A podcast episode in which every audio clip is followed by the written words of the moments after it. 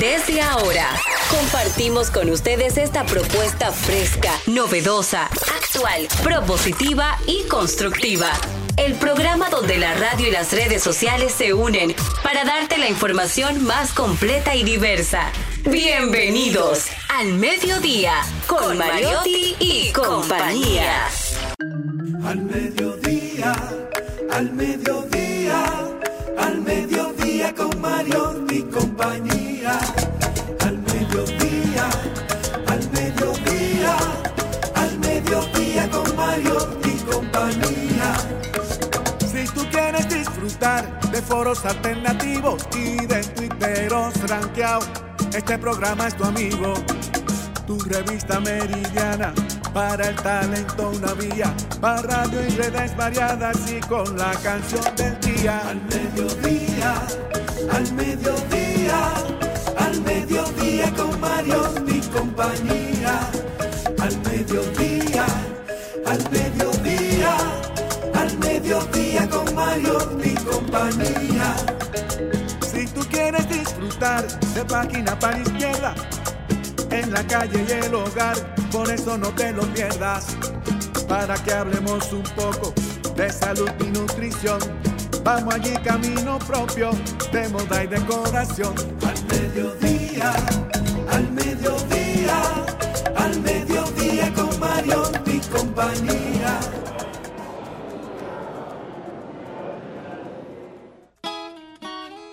Hoy es 5 de septiembre y mi hija cumple 13, el tiempo pasó volando, ya ni me acuerdo cuándo empezó a ser señorita. Hoy es 5 de septiembre y mi hija cumple 13, tengo mezcla de emociones, alegrías y temores y el corazón se me agita. Hoy es 5 de septiembre y mi hija cumple 13, una edad de confusiones y de nuevos horizontes dentro de su corta vida. Yo le ofrezco mi amistad cuando tenga la necesidad. Hola, mediodía, saludos, mediodía, ¿cómo está mi gente? Gracias por estar con nosotros, por acompañarnos en este esfuerzo de información sin sufrición y diversidad divertida. Charlie Mariotti Jr. con ustedes, poniendo alas a las palabras para llegar hasta ustedes. Sí, esto es al mediodía con Mariotti y compañía. Gracias por acompañarnos, gracias por su sintonía. Está con nosotros Jenny Aquino, que ayer, ayer se ausentó, yo creo que por primera vez. No, en la historia de, no, de los tres años yo que he este faltado dos veces eh, justificado. Ayer tenía una rueda de prensa con la Asociación de Bancas, que es la ABA, y estuvimos allá con muy buenas noticias y les estaré comentando un poquito más adelante de lo que se pudo hablar de la firma digital. No, yo estaba en una reunión, yo estuve en rueda de prensa, amor, desde las 11 y media de la mañana hasta las 1 y 45, te lo puedo asegurar. Y tengo fotos y todo. Y aquí que normalmente hablamos de, mm, de economía con Liliana Rodríguez, yo les hice a ellos una, una pregunta a la, a la presidenta, a doña Rosanna, precisamente por la guerra de Ucrania, todo lo que es la inflación que viene vi- viviendo Estados Unidos, lo que hemos visto el mes de julio con la no exportación de arroz para Estados Unidos que, que se volvió como una afectado? Sí. Exacto, ¿cómo nos puede afectar a nosotros? Porque yo tengo 40 años y viví la época de Balaguer, la época del 90 específicamente. Y esas eran de mis preguntas que ayer hacíamos y varias, eh, varios periodistas que estuvimos interviniendo. Así que ahorita les daré más detalles. Pero hoy, mundialmente, señores, ay, y traje mi pandero. Día del Hoy amigo. es el día, no, mundial Del hermano. del hermano. Ah, del hermano. ¡Qué bien! Hermano, que yo hermano, sepa, que yo sepa, tengo 10. Hasta el momento, de padre, de padre hermanos declarado, sí. Pero lo lindo de este Oriol día también. Esperanza, yo soy la cuarta. Vamos a ver. Oriol y Kenny Esperanza, Natalie, Cristina, Yesenia, Antonia, Andrés, Mariol y Mariu. ¿Tú te imaginas que tú olvidas un nombre? No, están ahí todos en línea porque yo lo voy haciendo. ¿Te ponen enemigos? No, no, no, no, no. Y, Y los cumpleaños de papás, cada a, a uno. los papás se le olvida el nombre de 10 muchachos. No, hay una de mis hermanas. dicen, mira muchachos. Según mi mamá la, es la, la mella, no la confunden. No, mami, ahora que están separadas, mami, a la que está aquí le llama el nombre de la que está en México. Siempre la llama por Mariu. Y cuando la otra estaba en España, la llamaba siempre a la que no está aquí. A la- a la que no está Exacto, siempre va con. fe- Pero hay una hermana mía, se llama Antonia, y al final ella se llamaba Natatú, porque la segunda es Natalie, y mami siempre le llamaba, mira tú, Natatú, Natatú, ven. Y al final le, ponía el Natatú. Pero sí, hoy es el Día ¿Y a raíz Mundial se celebra este día? en todo el mundo del hermano para rendir homenaje a uno de nuestros familiares más cercanos con los que crecemos, compartimos techo e incluso algunos casos habitación, ropa y confidencias. En Argentina comenzó esto del día eh, del hermano el 4 de marzo, pero igual existen el Día de la Madre internacionalmente, hoy mundialmente es el Día del Hermano. La palabra hermano es a su vez la palabra griega que dice gigno, que significa verdadero y exacto. Pero hay algunos muy famosos, los Jonas Brothers, que se han dedicado a la música, Pimpinela, las Ketchup, ¿se acuerdan de CRG? Todas eran hermanas. Y claro, para cerrar, con los hermanos que comparto todos los días, los buen mozo y simpáticos Mariotti. Ahí está. Y hablando de eso, aquí está con nosotros don Carlos Mariotti, hoy 5 de septiembre. La hija de Vico sí tiene como 40 años. ya. 33. 33. Futuro. Esta no puede negar su, su edad nunca. Buenas tardes, buenas tardes a toda la audiencia del mediodía, a todo este equipo que está siempre tan contento aquí en cabina. Parece que aquí pagan bien, porque aquí como que se ríen mucho. Sí, aquí gozamos. Pero gra- gracias por su sintonía en este ejercicio que hacemos todos los días de información sin sufrición y recordándoles que cuando un hombre habla mal de una mujer, por lo general es porque le dieron, lo rechazaron. Tin, tin, tin, tin, Son tin, datos y hay que darlo. Hay que acabar con esa práctica, esa mala práctica. Si usted no tiene algo bueno que decir de una dama, de una persona, no lo diga simplemente. A Quien trae noticias de otro lleva de ti. Y lo que usted dice, por lo general, habla más de usted que de quien lo dice. Señores, el programa debe comenzar 5 de septiembre. Va volando el año.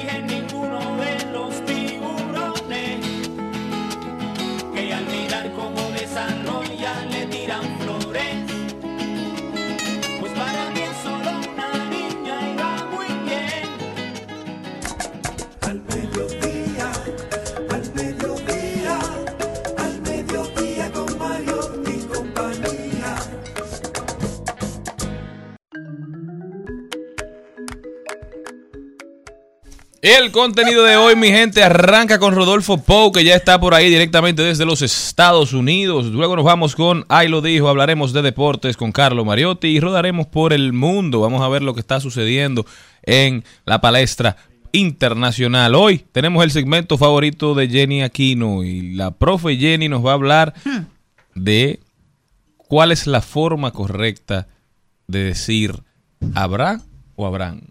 ¿Cuál es la forma correcta? También principales tendencias en Trending Topic de Paso y Repaso con Maribel Contreras. Hoy estará con nosotros Frandy Sachs, saxofonista desde Santiago de los Caballeros, hablándonos de su, de su proyecto. También hoy estaremos en comunicación con Don Jean Suriel, meteorólogo, hablándonos del clima en la República Dominicana. Aquí cuando anuncian lluvias no llueve y cuando no las anuncias entonces se cae el cielo. Yo esta mañana salí en el motor y gracias a Dios que fue un programa y me devolví a la casa a buscar el vehículo porque necesitaba hacer otras diligencias que meritaban cuatro ruedas. Pero me agarró un aguacero, una locura sin avisar así. También compartiremos buenas noticias. Estará con nosotros Laura Castellanos. Laura es experta en comunicación y productora de podcast y audiovisuales y hoy nos estará hablando de los podcasts y cómo han crecido en República Dominicana. Todo eso y mucho más en su programa preferido, mi gente. No se muevan de ahí porque ya está aquí Celine Méndez. Muy buenas tardes. Gracias por su sintonía, gracias por permitir que lleguemos a su radio o a cualquiera de las plataformas digitales a través de las cuales este programa tiene la oportunidad de llegar a todo este público maravilloso. Hoy es un martes, tranquilo, como que va, gracias a Dios, todo como positivo en nuestro país y esperemos que si va a llover, que no avisen. Así hay vaguada, hay vaguada, lo habían dicho. Habían Bolívar no 11 moja. provincias en alerta de ayer a las 5 de la La tarde.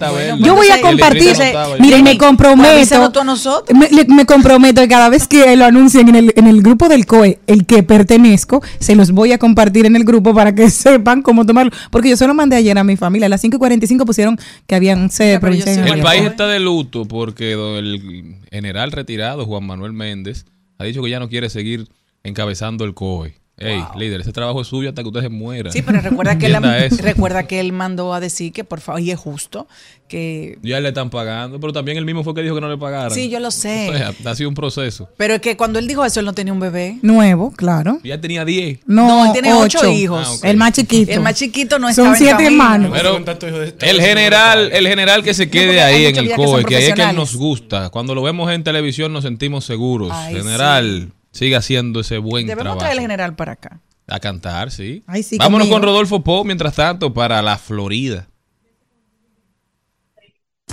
Buenas tardes, jóvenes.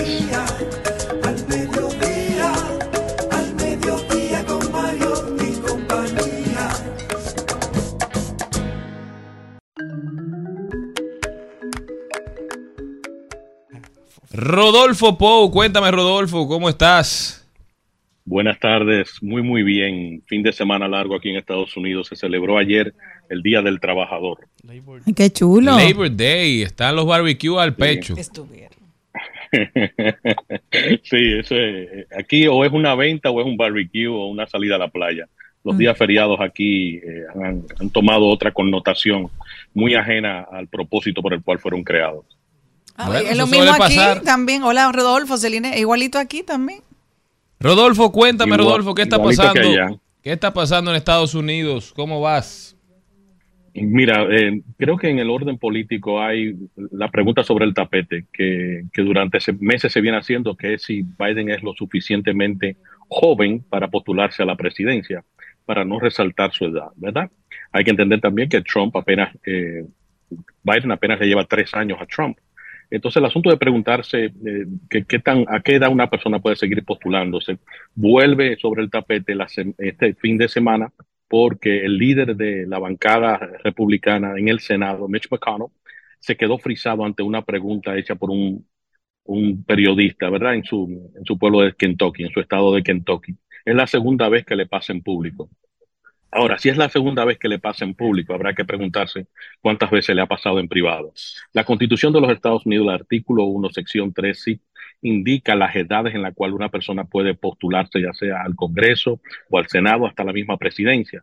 Al Congreso puede ser a la edad de 25 años, debe ser por lo menos eh, siete años eh, ciudadano norteamericano y vivir en el estado de residencia.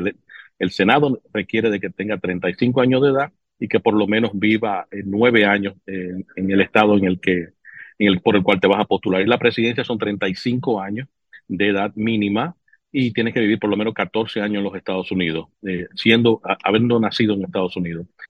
Ahora, nunca se fijó una fecha límite. Y la razón por la cual no se fijó una fecha límite es porque en aquel entonces, cuando se escribió la Constitución, hace más de 250 años, las personas no duraban más de 45 o 50 años. Una persona de 50 años era un anciano.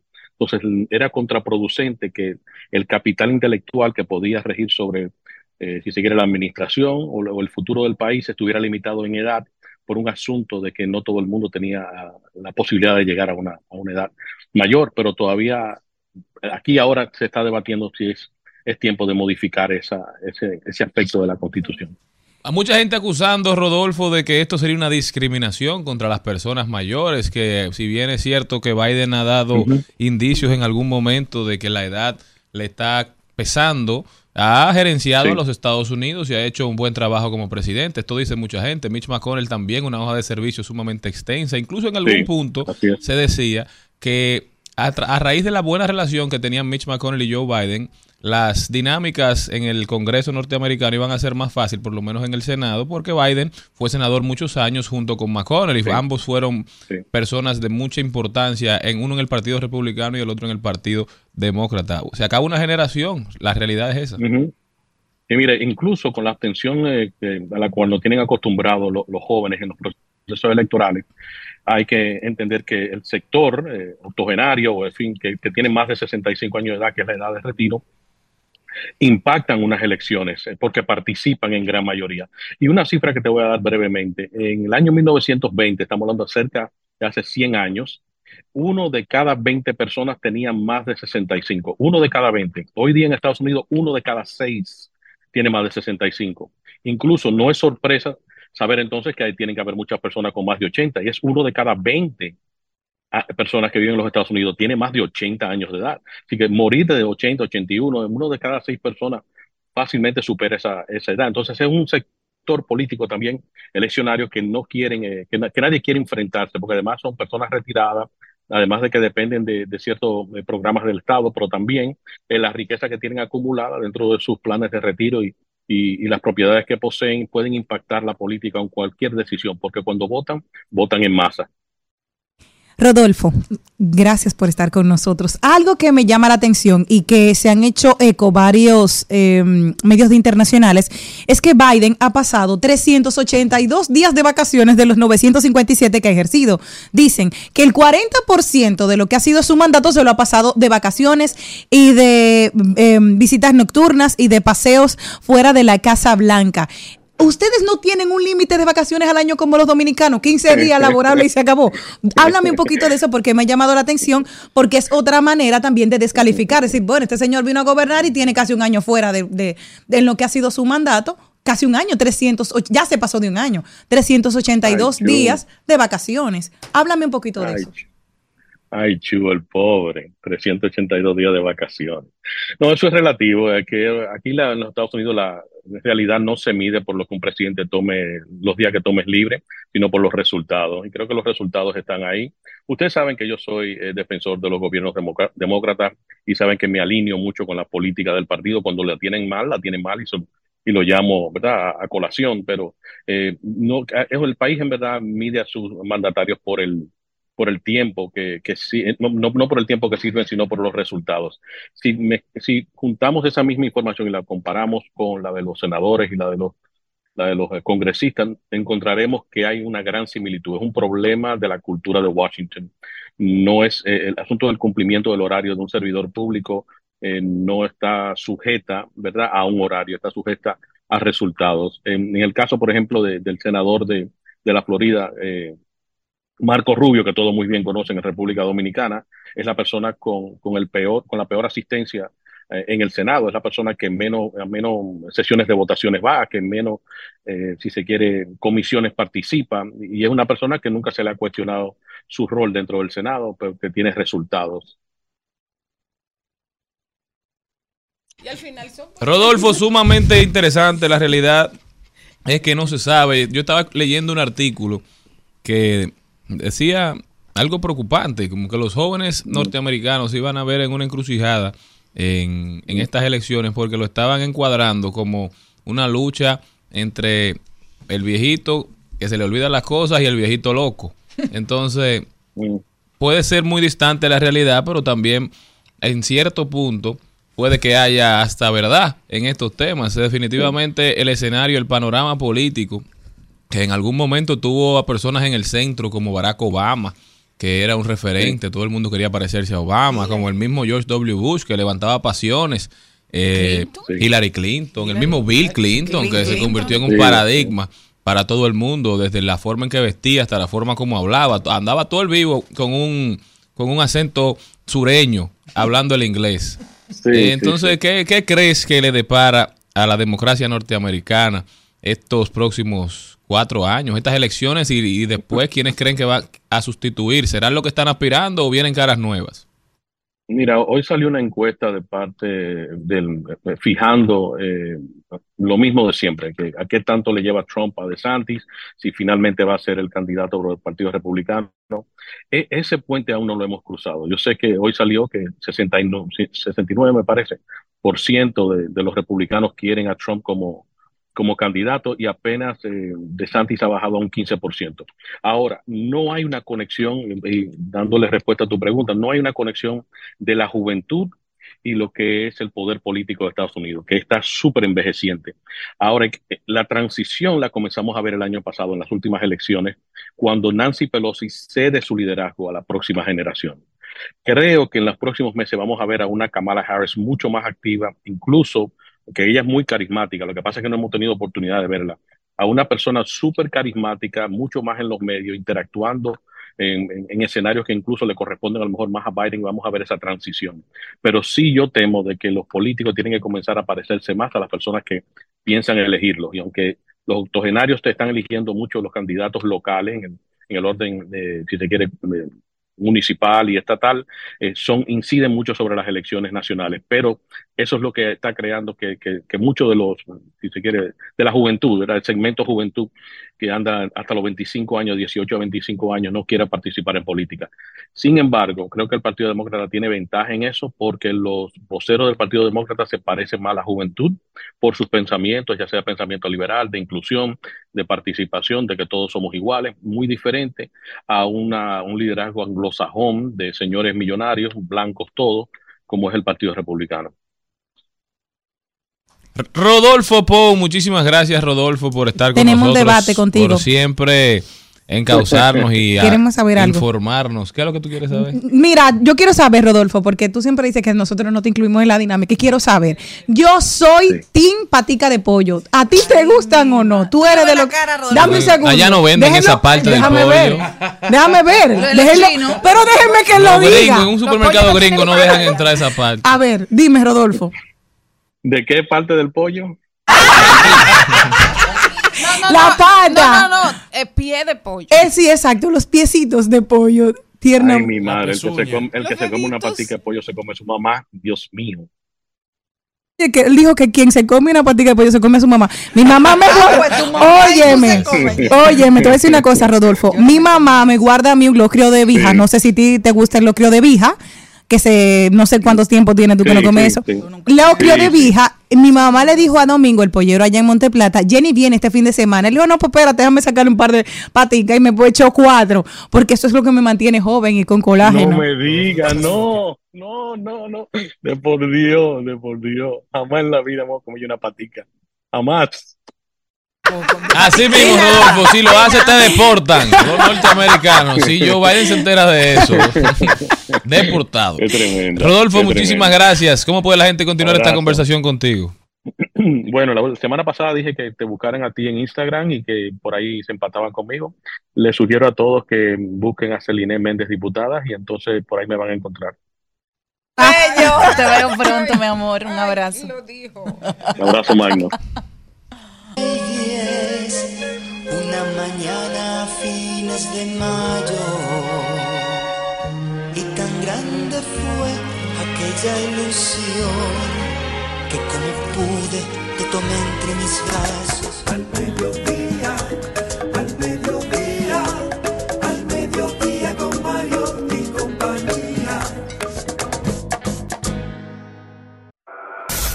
En al mediodía. ¡Ay! Lo dijo. Ay, lo dijo. ¡Ay! Lo dijo.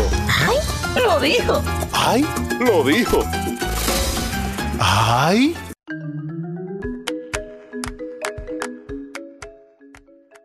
Vamos a ver quién fue que dijo algo que valga la pena repetir. Ustedes que siempre están tan atentos a lo que sucede en el país y en el mundo. Cuéntame. Les voy a contar a ustedes, quiero que me comente Maribel y Celine, específicamente a ustedes, porque dice aquí Pensador al aire.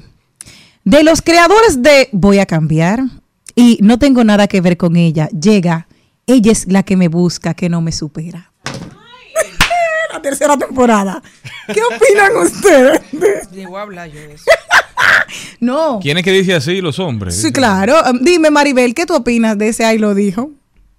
¿Cómo es que dice? Oye la primera. Oye, atención, Celine Méndez, que te queremos oír también. De los creadores de Voy a cambiar y no tengo nada que ver con ella, llega él. Ella es la que me busca, que no me supera. Ay, qué lindo. Pero qué humilde. No, qué, qué narci.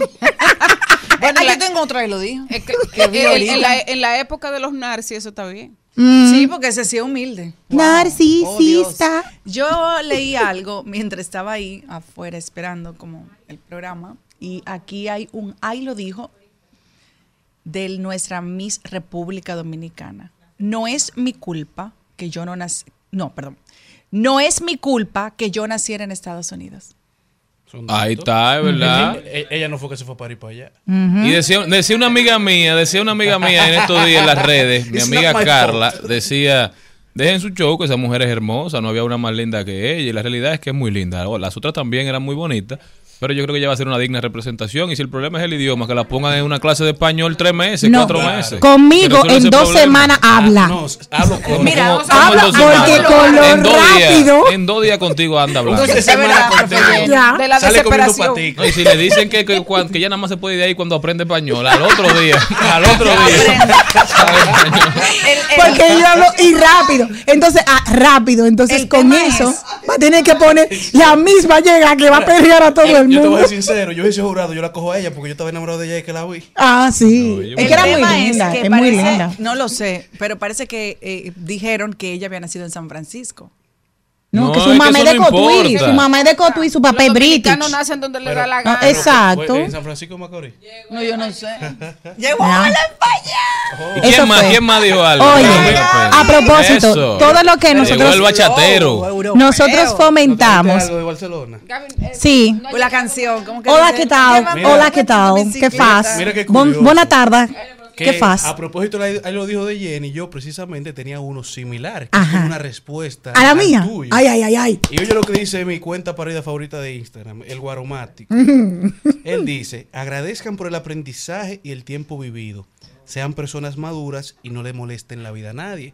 Y eso es con relación a esas exparejas que se la pasan buscando y molestando a sus ex ya después de mucho tiempo de haber finalizado la relación. uy. Pero dicen que, ellos Guay. no aparecen. O sea, los ex y las ex no aparecen hasta que tú tienes una Hasta nueva pareja. No, no, no, no. Tú estás tranquilo. Tú tienes 500 mil años. Ahora tú dices, bueno, ya sí es verdad. Se me dio con fulano, con Henry. Mi amor, aparecen todos como de abajo de las Pero piedras. No, cayó. Ya, el mío es el Cabil. ¿qué pasó? El mío es el Ah. Cabil, el que andaba por Tenerife. Ahora yo tengo una buena aquí. Claro. Sí. Ese de aventura es duro. sí, es muy durísimo. ¿Por qué la A mí me gusta el otro, el British. ¿Ustedes no han oído de Yabu? veces. Ah, no. Tiene como tres discos? ¿eh? Sí, y bueno, a veces es bueno que al barco le entre agua. Así la gente cree que se va a hundir y se salen solos. ¡Ay! No, hay aviso, cuando, y bueno. cuando hay aviso de que se va a hundir, los primeros que salen son las ratas. Para la lealtad, qué bueno, me encantó. Estaba súper bien. Miren, nosotros No somos. dijo nada nuestra amiga. Se quedó callada en todos los sentidos, está bien. Déjala, después de que ya le mandaron esa foto tan ¿Qué gráfica. foto? No, no, Ay, no mija, no, no diga no le más. pregunte. No, mira. Abusadora. Eh, si nosotros fomentamos aquí siempre el, el- el- la salud mental, este, este ahí lo dijo, es de El Librero RD. Me gustó muchísimo y lo quiero compartir con ustedes. Si te duele, conviértelo en ejercicio, en pintura, en libros, en danza, en abrazos, en llantos, pero jamás permitas que el dolor se quede adentro. Y a propósito de que no estás solo y que puedes buscar tanto, tanto ayuda profesional como ayuda de cualquier índole, con amigos, con cercanos. Siempre tenemos ese círculo de personas que nos rodean en ese momento que podemos estar, eh, podemos estar tan vulnerables. O sea, apóyate en ese círculo que tienes y es lo importante. Mira, uno de mis poetas favoritos es Charles Bukowski. Me Yo encanta. creo que era Charlie Mariotti. Ese también. Yo don, poeta, don poeta. Don- ella que va a escribir el libro, don poeta. El problema es que buscamos a alguien con quien envejecer y realmente hay que encontrar a alguien con quien seguir siendo niños. Ay, frase, Ay, Porque si alguien con quien ser niños, eh, te va a hacer reír, te va a hacer vivir la vida. Eche, ay, sí, yo, yo quiero de eso. Ah, un colágeno como yo. No, eso se llama No, colágeno no, no. como No, no, yo. no, porque no se está hablando de juventud, No se me está de hablando esa de juventud. espíritu. Exacto. A mí no me Vamos gusta a disfrutar ese del colágeno. helado. Ese colágeno yo me lo Sí. tomo en pastillas. ¿Y en pata de coco? A VIP Clinic para que me pongan los tratamientos, pero no me lo... gusta el polvo del colágeno. No, tampoco me gusta eso.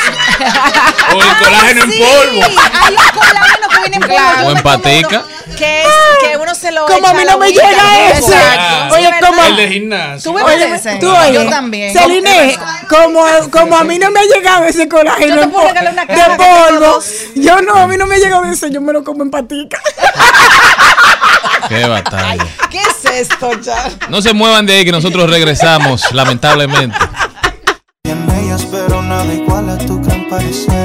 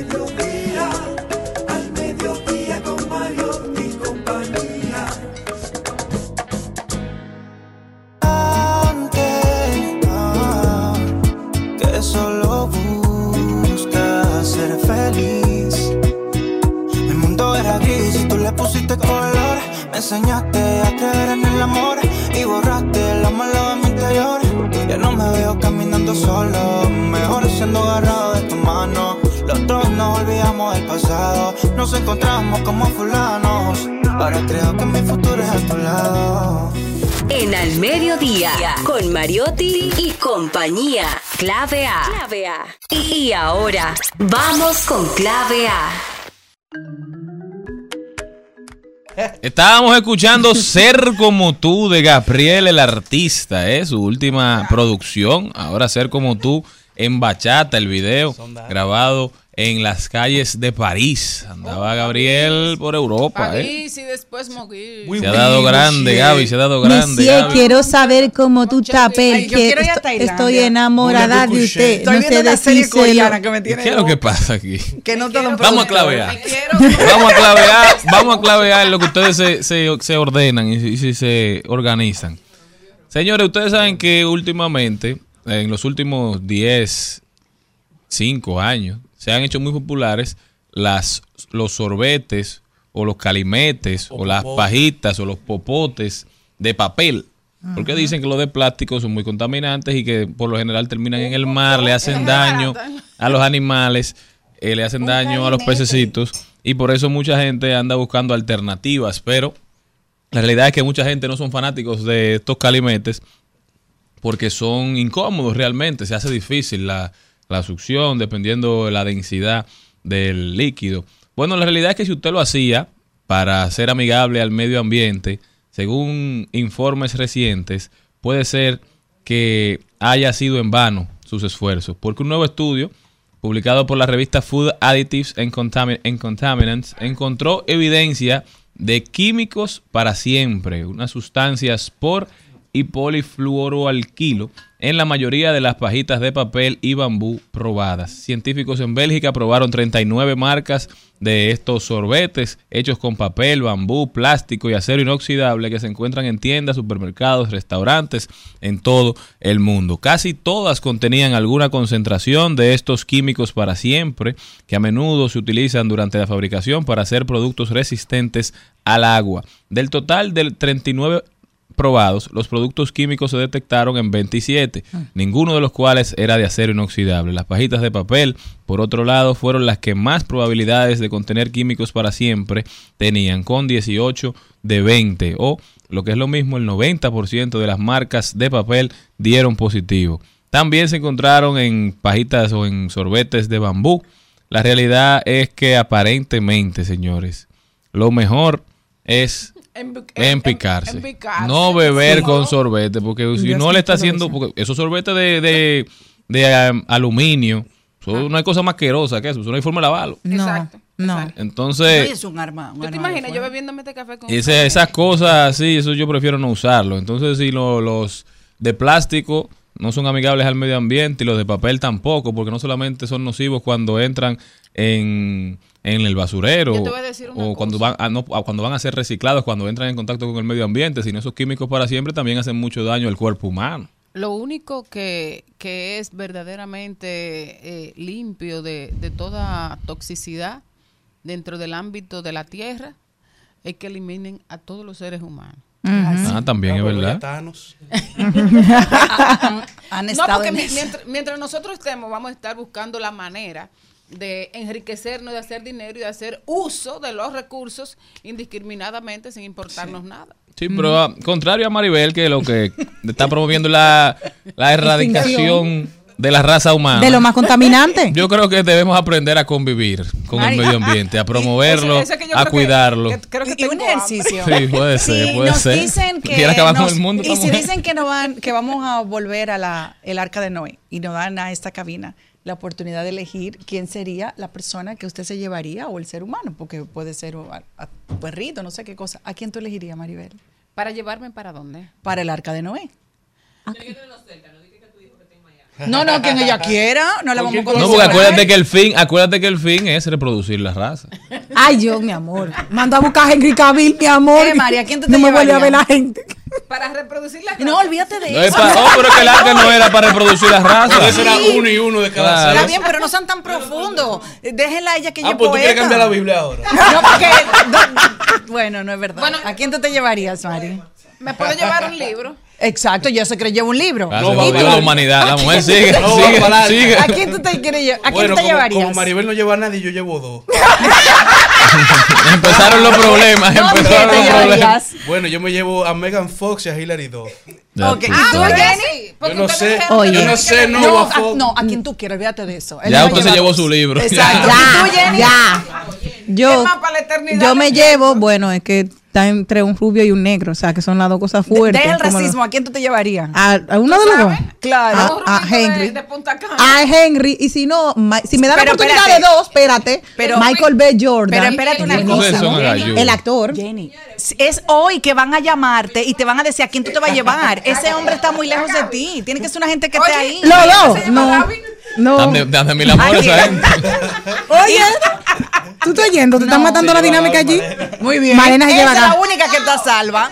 Ese está aquí. Gaby le Ya. dijo A mi tú. esposa, mi esposa. Sí, Ay, claro. qué lindo. Claro. ¿Cuál le toca? Di otra cosa para que tú veas. Además, no, además, él dijo aquí que eso es para siempre. Eso es Amén. para reproducir, Amén. gracias a Dios. Ahí no hay duda. Y yo, y yo, yo tengo que pensar que voy a coger No. este WhatsApp a ver. Henry, Henry, Henry. Hay que me salió tanto loco el año pasado que no me quiero. no Y si alguien de este edificio, creo que me voy a ir tener que ir sola.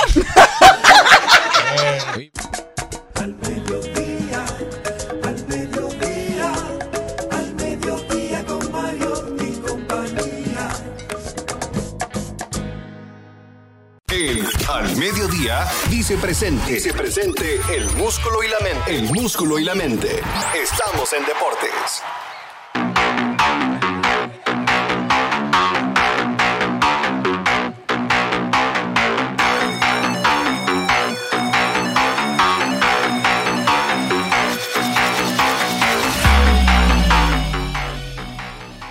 Señores, llegamos al recuento deportivo al mediodía, arrancando ya como es de costumbre hasta que se acabe hablando de tenis, ya que estamos ya llegando a, los cuartos de final de US Open que inician hoy, en donde Carlos Alcaraz se mantiene firme en la defensa de su título como campeón del US Open, venció 3 sets a 0 al italiano Matteo Arnaldi, marcando así una racha de 11 victorias consecutivas en el US Open. Llega a su tercer año consecutivo a cuartos de final y hoy arrancan los cuartos con Tiafoe contra Shelton, llega Fritz contra Novak Djokovic y luego vendrán los partidos mañana de Medvedev contra Rublev y Alcaraz contra Zverev.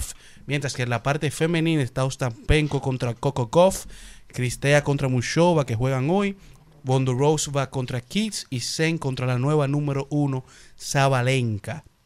Mientras que en el deporte dominicano Javier Núñez estableció el nuevo récord absoluto para República Dominicana en los 100 metros mariposa con un tiempo de 57.77 segundos, venciendo el récord que se estableció en el 2017 por Cristian Esperandio de 54.98 en el World Aquatics Junior, mientras que Alexander Ogando, velocista dominicano, sale en el ranking mundial llegando a la posición número 5 en los 200 metros masculino y la número 1 del mundo, Marilady Paulino, se mantiene en el ranking como la número 1 de los 400 metros femeninos y escala en la posición del ranking general a la número 6 de todo el mundo. Así que felicidades a estos dos dominicanos que se mantienen poniendo la bandera de, los, de República Dominicana en alto en el mundo del atletismo, mientras que en las grandes ligas Julio Rodríguez sigue a fuego, sigue matándolos en las mayores, es el primer jugador en la historia con 25 o más honrones y 25 o más bases robadas en sus primeras dos temporadas, está en un club único por sí solo Julio Rodríguez, que si no fuera por el fenómeno Shohei Otani, ese, sería el favorito para ganar el MVP de la liga. Mientras que en el mundo del fútbol se siente el efecto Cristiano Ronaldo en la Liga de Arabia Saudita, y es que el, la cabeza de operaciones hizo un anuncio de cómo ha, ha eh, ayudado Cristiano Ronaldo a mejorar los ingresos de esta liga y es que ha aumentado la transmisión de la misma en alrededor de 140 países que antes no se encontraba y ha aumentado los ingresos a nivel general en un total de 650%. De igual manera el equipo de voleibol de Nebraska femenino marcó el récord mundial de asistencia en un evento deportivo femenino con alrededor de dos- 92 mil personas en asistencia en su último partido, marcando un récord mundial de asistencia para un evento femenino, no importa, femenino, no importa la disciplina. Y en la FIBA, ya los dominicanos no estamos en baloncesto, no estamos en la FIBA, en el Mundial de Baloncesto, pero Serbia avanza a semifinales y los Estados Unidos avanzó luego de vencer a Italia a las semifinales y solamente queda la espera de cuatro partidos para definir los partidos de semifinal y eventualmente llegar a la final y ver quién será el nuevo campeón mundial de baloncesto. Cerrando así este recuento deportivo de este martes 5 de septiembre.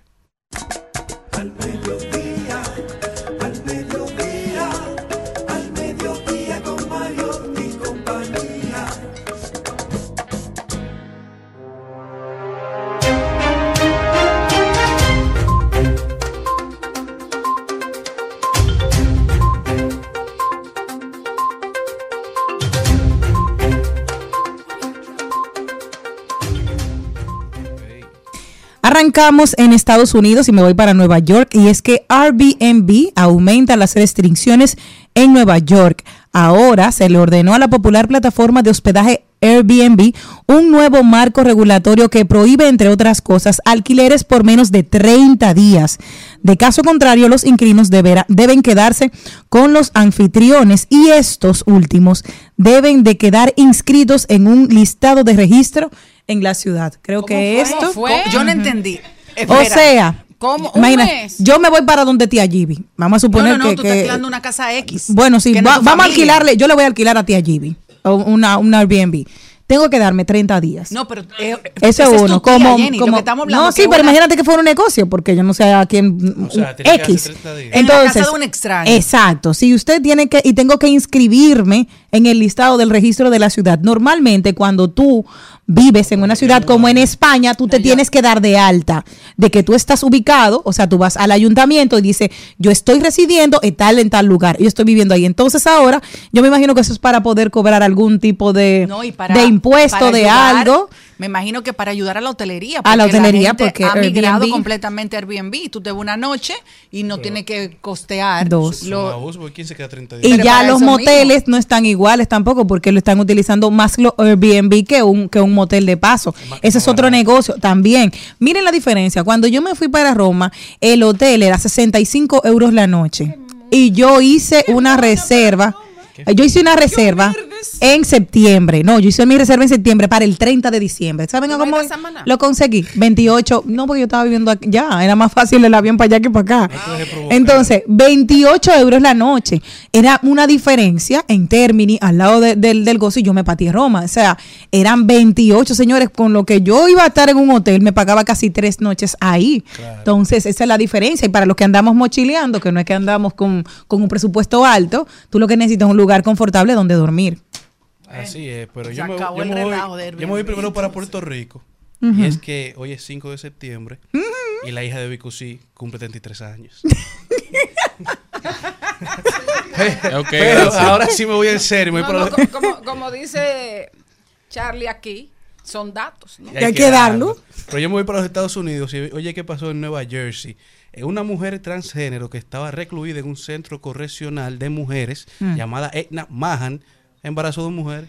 Claro. Qué buena pela. ¿Cómo fue? Mujer transgénero en una cárcel de mujeres se manda, em- embarazó dos reclusas más. Bueno, bien. transgénero. Claro, es Porque ella transgénero. eh, no es transexual. Bueno, eso es una división que no. es que no estoy muy clara porque, porque era un hombre que sí, que se siente mujer y estaba, yo preso. bueno, que, que tengo mucho. porque el transgénero el que se lo cortan o no. Soy turista. ¿Qué? Yo creo. Porque, bueno. Sí. Yo voy a que le hacen una vez. reasignación de sexo y creo que así. Voy a buscar la diferencia. Bueno, señor, bueno, Charlene, yo lo que creo que tú y yo tenemos mucho trabajo y no nos estamos dando cuenta, porque Onamet sí dijo lo que iba a pasar. Onamet mantiene los niveles de alerta por vaguada. Los aguaceros comenzarán a disminuir paulatinamente debido al aire menos húmedo del polvo del Sahara. La Oficina Nacional de Meteorología, ONAMET, mantiene los niveles de alertas meteorológicas antes de las lluvias con las tormentas eléctricas y ráfagas de viento, generadoras de posibles crecidas repentinas de los ríos, arroyos y cañadas, inundaciones urbanas y rurales, así como el deslizamiento de tierra.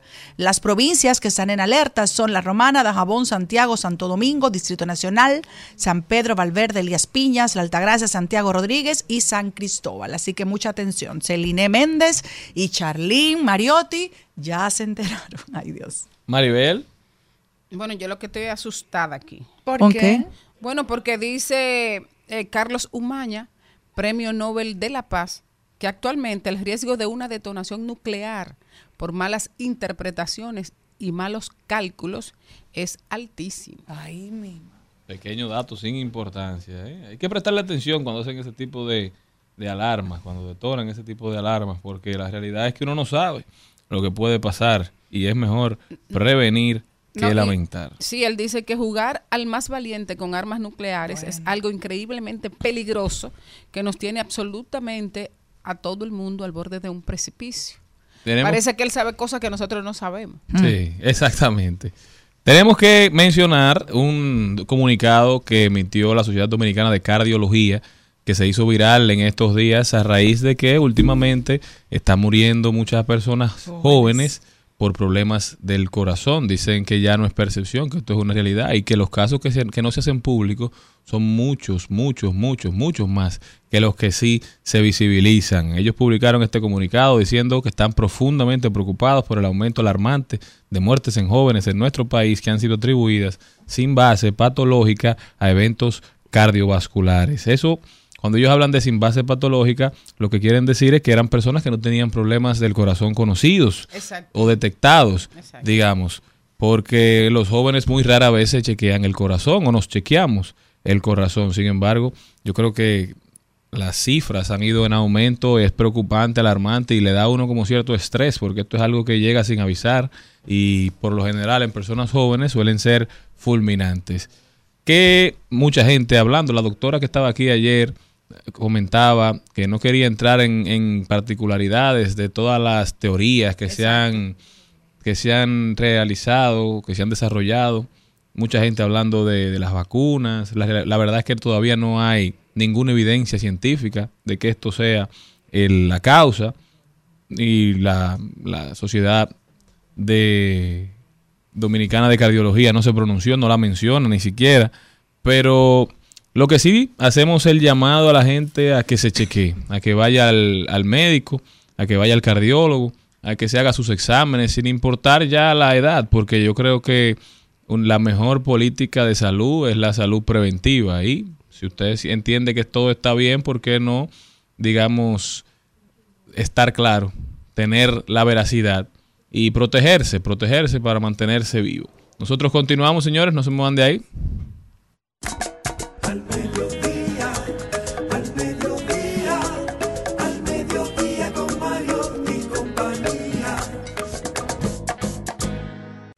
Inteligente, alegre, efervescente, chispeante, burbujeante. No es un 7-Up, no es un Sprite, no es champán. Es Jenny Aquino. La pantalla de atrás. Hola. Les cuento de que hace unos días se ha hecho viral un meme famoso que todos hemos hecho en algún momento referencia. Empezó en TikTok de cuando sea millonario no diré nada, pero habrá señales. ¿Qué pasa? Esto también ha traído una discusión ortográfica. ¿Habrán o habrá? Lo correcto es habrá. ¿Por qué? Porque el verbo haber es uno de los verbos más complicados del español y normalmente lo vamos eh, haciendo mal. ¿Qué pasa? El verbo haber no va a ir en plural nunca. Entonces, vamos a decir, habrá es un sustantivo, habrá señales. Siempre es habrá, no habrán señales. Es igual que habrá flores, habrá un encuentro, habrá eh, comida, Si no, no se la habrá complique y mucho. diga, y se acabó. "Tendremos flores". Exacto, habrá. ¿Qué pasa? También a propósito de esto, como me gusta, y hay una palabra que nos confunde mucho, es el hubieron. Ay, ay, ay, ese sí es. El hubieron, es hay. Hubo. El cos no hay, porque dice, habemos, no, ha- no hay habemos. Pero hay otro peor. Hay, Exacto. Yo, yo la hubiera visto. Yo lo hubiera visto también.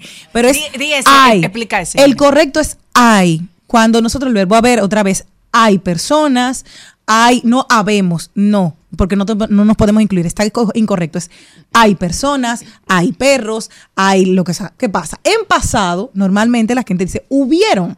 No, lo correcto es hubo. Siempre hubo. No es- eh, debe conjugarse en tercera persona. Hubo problemas, hubo bebida, hubo de todo. Sí.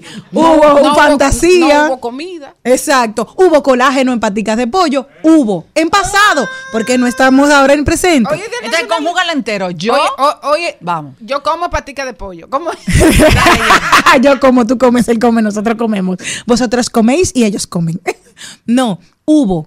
No, ahora hubo, es el verbo. Pero ¿qué pasa? Hay otro también que aproveché todo esto porque es el verbo haber. Y es has con S y as con Z. Nos suelen confundir mucho. El verbo has con S es del verbo haber. ¿Has hecho la tarea? No, mami. A ver, eh, has hecho la tarea es del verbo hacer con Z. Hacer, es del aceto. Hacer es del verbo A-H-Z, es del verbo hacer. ¿Has hecho la tarea? Ese es uno. El otro, en el verbo haber podemos tener el ejemplo. eh, nosotros podríamos. No, espérate. Sí, es que me confundí ahora. Sí, no. Es que suele ser muy confundido. Porque en el verbo hacer es que cuando lo has hecho con. ah, has hecho la tarea es con Z, del verbo hacer. En el caso del verbo haber, se puede poner otro ejemplo. Déjame ponértelo. Aquí está. Que no lo, ah, es que no lo tengo, no lo tengo, no lo tengo en vivo. Haz La piña, pues. o sea que ahí sí hay Haz haber, haz, a, a- haber es con verbo, ejemplos de haber, ejemplos de has. Exacto. Exacto. En el caso de haber, sí, en ejemplo de haber, eh, no te has hecho, no has hecho lo que te pedí con ese, de haber hecho. Dice, no has, ven- has venido varias veces, porque es el verbo haber, o sea, de has venido. Exacto. En el caso de hacer, con Z. Si lo vas a hacer, hazlo bien. Si no, no lo haga. buscarlo. Pero suelen ser, no, sí, suele hacer los más complicados. Eso le suele pasar a la gente. Es exacto, nos complicamos. Pero es ese- exactamente, cuando vayas a hacer algo con hacer, es con Z, y de haber con hace, en, con si no, no en el caso del meme, cuando me confunda, habrá señales.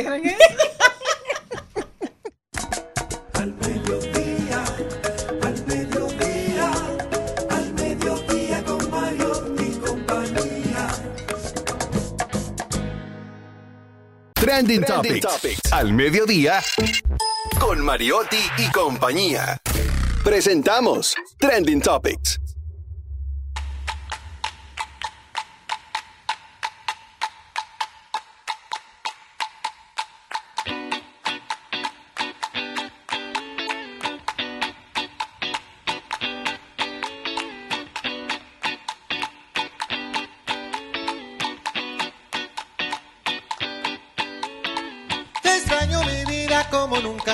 Nunca en mi corazón quisiera. oh, oh, quisiera.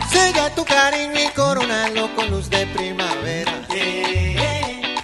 oh, de primavera. Dime si la luna se ha perdido entre tus ojos de palmera. ¿Qué será de mí? Bueno, señores, buena noticia y es que hace solo unos minutos se acaba de informar que Juan Luis Guerra tiene su concierto en el Estadio Olímpico el próximo 10 de febrero. Simon Díaz lo acaba de anunciar a través de su Instagram. Lo pueden comprar sus boletas en tuboleta.com.do, aunque yo entré a la página y todavía no está colocado, o sea que lo anunció primero y cae. ahorita ya saben que se va a caer porque todo el mundo quiere disfrutar de Juan Luis Guerra y su, y su concierto entre Mal, Mar y Palmeras.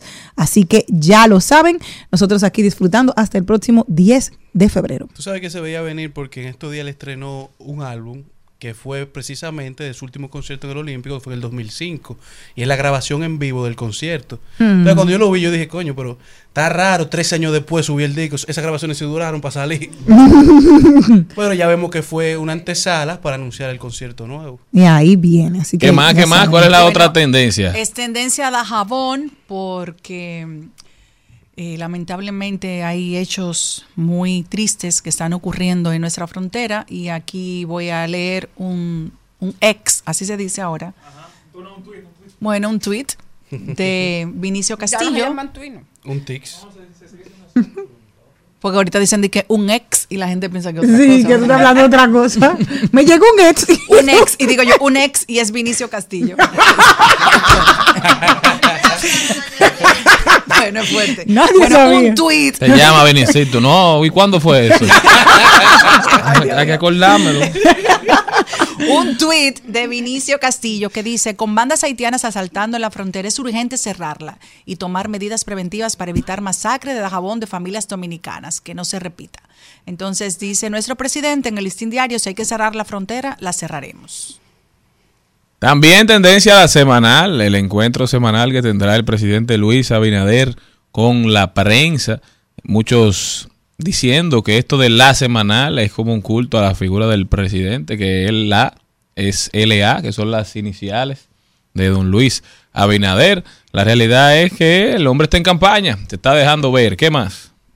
Arrancamos también con TMC, que anunció, teníamos pensado que el actor Timothy Chalamet, así que se llama, la- Chalamet. Timothy, ¿eh? Chalamet. Chalamet. Y las pequeñas de las Kardashian, Kylie Jenner, Ah, estuvo... dando ellos no mucho, ellos desde enero tenían una relación, habían... Bueno, después. ¿Y esa era la de Bad Bunny? Tra- no, la que era de Travis Scott. Es la más pequeña, exacto. Ah. Ella, ella, en principio, exacto, en principio se Pero decía, para bien. estaban, bueno, Busca bonito, Scott para que tú lo- es más para que tú- bonito, este Según lindo. ustedes, para el gusto ¿Cuál de los es. Eh, eh, Bueno, mi amor, eh, eh, el, bueno, el otro, ¿cómo fue?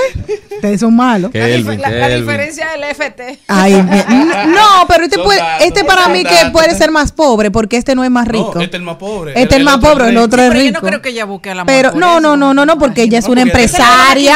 Esa no es la, de la, del make-up. La del make-up, esa es niña tiene dinero a dos manos. Billonaria, ¿eh? Entonces, se estaban dando sus arrumacos, sus besitos, sus chuleaditas, sus Ok. cojitas de mano. Pero, Jenny. Así como en dominicano para que ustedes sepan ¿por qué era lo que estaba pasando. Porque ellos supuestamente comenzaron a salir en enero de este año y no se había no se había visto de mm, a cuánto si realmente habían terminado o no, estaban en eso, pero TMC estaban en un concierto de Beyoncé, que Beyoncé todo lo une, todo lo hermoso alrededor de Beyoncé, ahí se vieron Ahí y estaban tu lo príncipe, hicieron. ¿verdad, ya? También estaba, mi amor, estaba mi príncipe querido y adorado, mi amiga Meghan Markle y Harry, que siempre lo viven divorciando. También estuvieron cantando las hijas de mm, Kobe Bryant y, y Vanessa Bryant en el concierto de Beyoncé. Y todo el mundo se ha ido dando cita en este tipo de conciertos y están muy, muy, muy felices. Así que, Que ga- viva todos el ellos, amor. que viva el amor, que viva la alegría, que viva Beyoncé. Uy. Señores, hay una noticia también de que la Feria Internacional del Libro de Santo Domingo cierra con ventas por 877 mil dólares. Esto movilizando la economía naranja. Ay, pero qué Así que una feria del wow. libro exitosa, Muy señores. bien. Felicidades para el Ministerio de Cultura que a pulmón Yo- Por eso no tengo lo- yo lo con qué logró. comprar gasolina hasta, hasta noviembre. Bueno, pero tiene con qué leer. Eso te lleva a Ah, cualquier parte del mundo. Muy bien. Les voy a ¿Y- contar ¿Y están las estadísticas de los otros años o no? No, no, no. No, les voy a contar mi experiencia. Yo me fui de aquí el pasado jueves para la Feria del Libro. Yo no había podido ir, Maribel sí.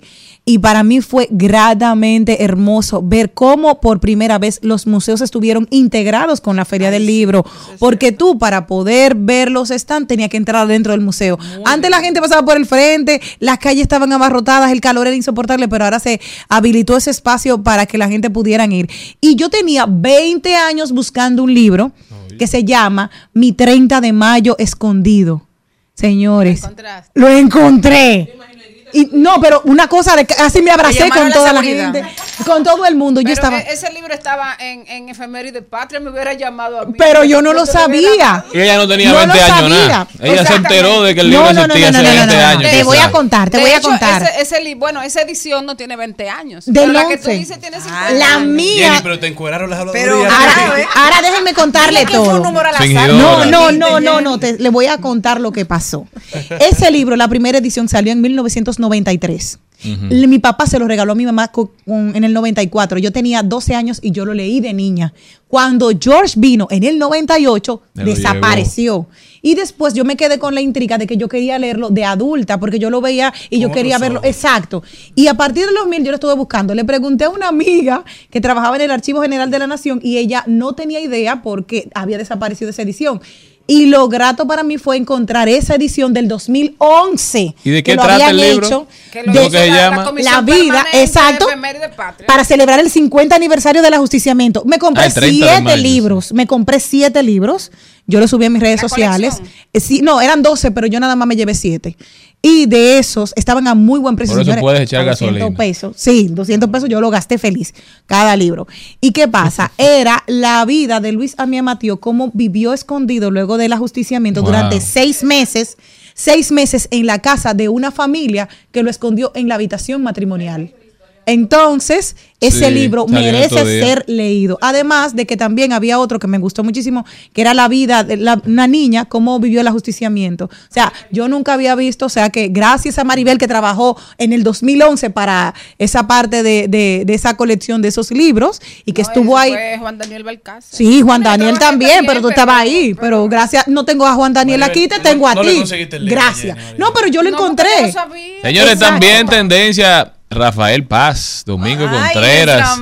Eso está que pique y se extiende ahí, no se sabe qué es lo que va a pasar. Aparentemente han llegado a un acuerdo, no sé, las redes están tirando toda clase de, de conjeturas, no se sabe la realidad. ¿Dónde vayas a parar? Hay un poco de suspenso, nos mantienen en suspenso, veremos qué sucede y ojalá y todo y cualquier cosa que pase sea beneficiosa para ambas partes, para todos los involucrados, pero sobre todo para la sociedad. Nosotros continuamos, no se muevan.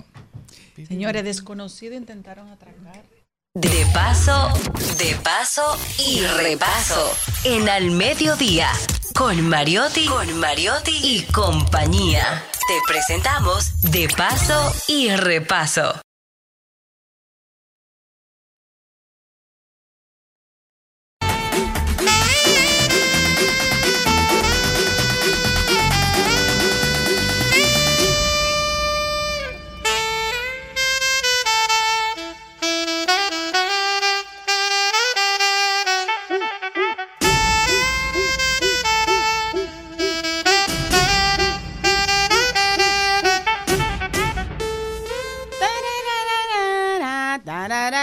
Ay, Dios mío, señores. No la Es- cante, de verdad. Bueno, perdón. eh, yo espero, yo espero, tengo que oír, ¿verdad? Yo espero que, que Frandy no me esté oyendo. Que Frandy no me esté oyendo porque Hola, Frandy. Celine por aquí en lo que llega Maribel. uno, uno- uno- uno tiene derecho a, a cometer sus errores. Eh, Hola, hola, hola. Hola, Frandy, ¿cómo estás? Bueno, señores, muy bien, gracias a Dios. Señores, nosotros estamos eh, conversando desde Santiago con Frandy Sachs, un verdadero fenómeno de, de la música, del jazz. Ha convertido el, el sax en una forma de vida. Es más, es peor. Él dice que el sax es su idioma. Entonces, ¿tú hablas español o hablas sax? Bienvenido, Yo hablo Frandy. sax. Yo hablo sax. Gracias, mi amor. Un placer estar con ustedes. Eh, yo voy a empezar por preguntarte precisamente eh, cuándo y en qué circunstancias empezaste a aprender ese, ese nuevo idioma en tu vida, que es el idioma de la música, y si tu primer instrumento eh, desde el principio fue el saxofón o pasaste de otro instrumento al saxo.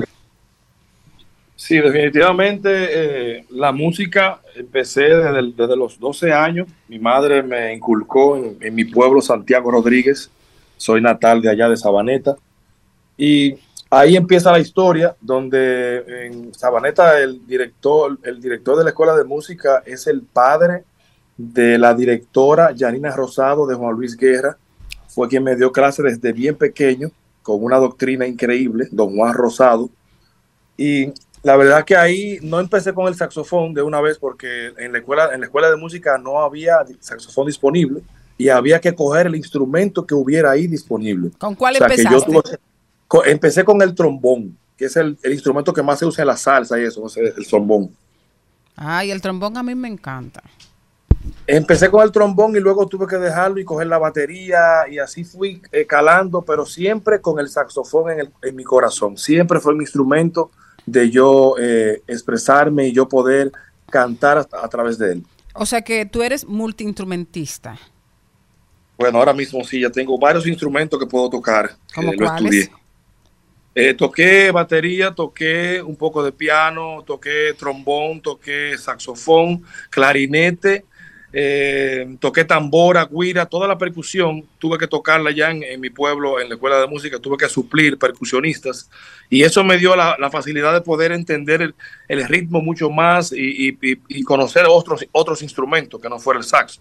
¿Y qué tanto esa experiencia, por ejemplo, eh, te ha servido para esa experiencia que tú le brindas a tu público a través del saxofón? ¿Se mete algún otro instrumento de esas capacidades que tienes de, de- tocarlos, de sentirlos dentro de la- las ejecuciones que haces?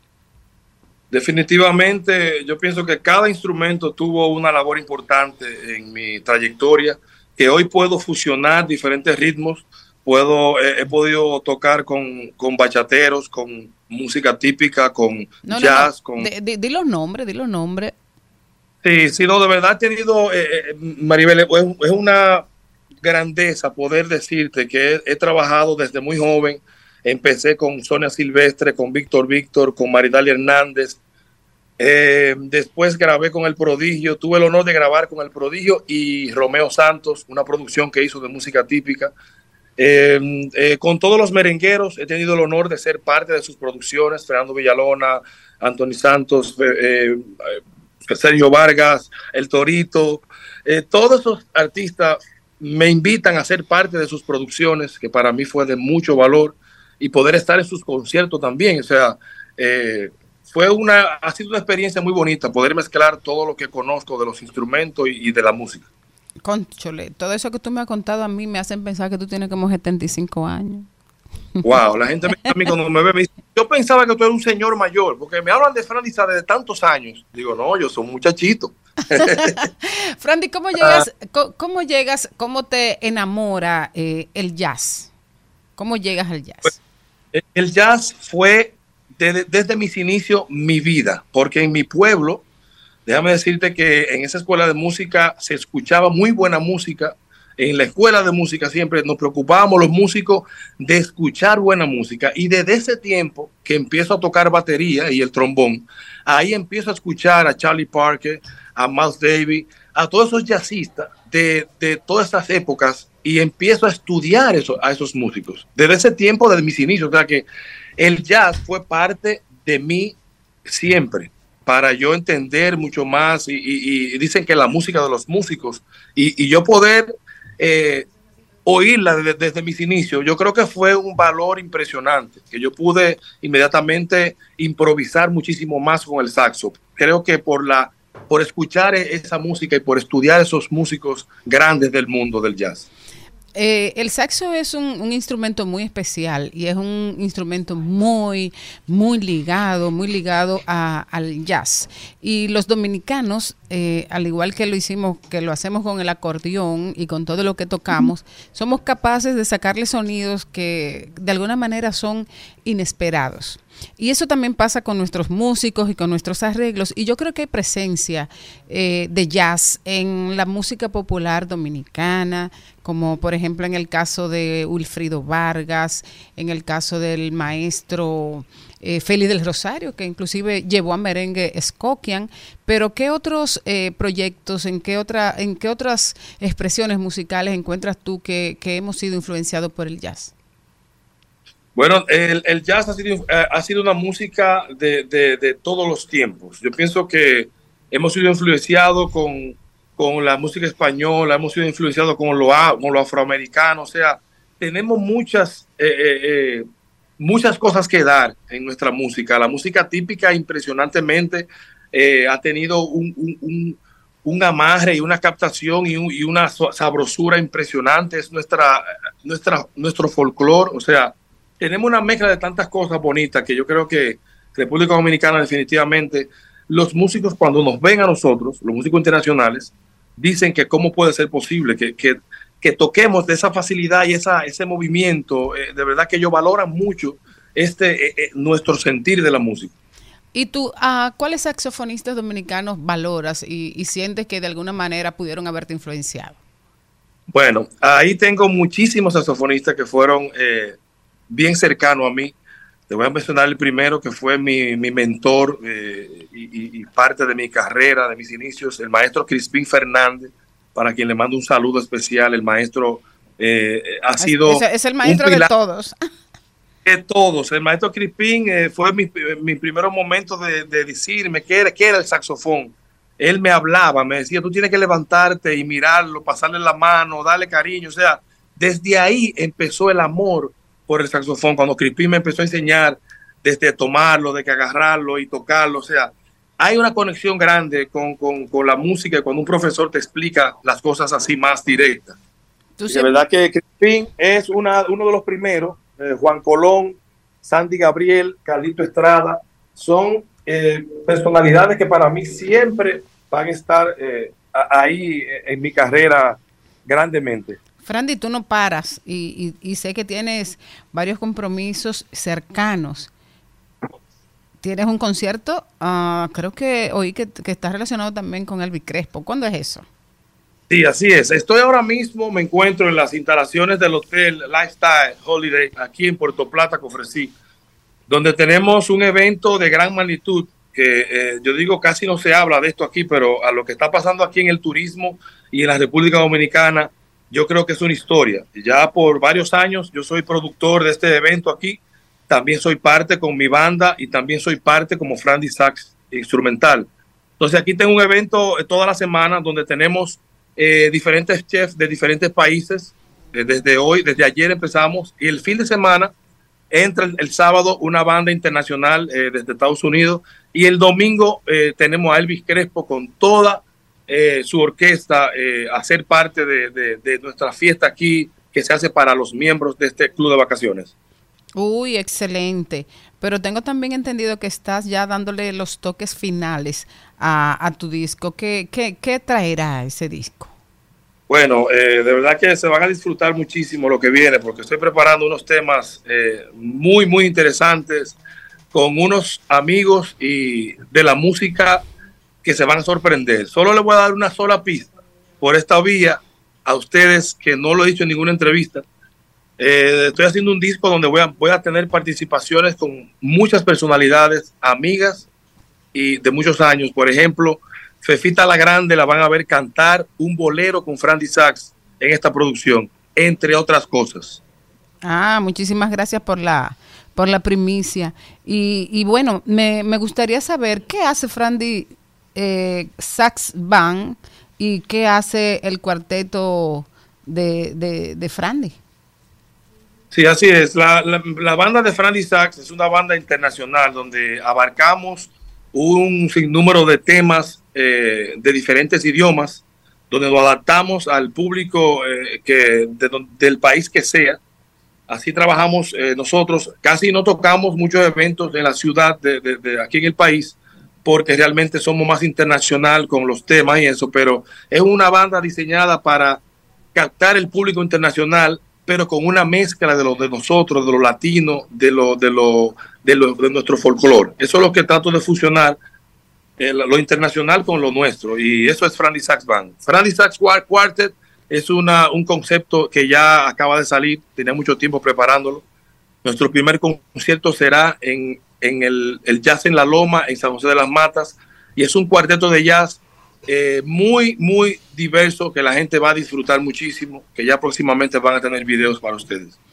Excelente, gracias Frandy, qué bueno eh, poder sostener esta conversación contigo, qué bueno llevarle al público todas estas novedades relacionadas con tus proyectos, que son muchos, y con tu trabajo. Sabes que cuentan con Al Mediodía con Mariotti y compañía, y cuando se acerque la hora de estrenar ese disco y presentarlo al mundo, volvemos a hablar aquí con nuestro público. Un abrazo fuerte. Claro que sí, claro que sí. Ahí estaré con ustedes y eh, di- diciéndole todos los detalles para que siempre estén conmigo. Claro que sí. Gracias, Frandy. Un placer. Al mediodía, al mediodía, al mediodía con Mario y compañía.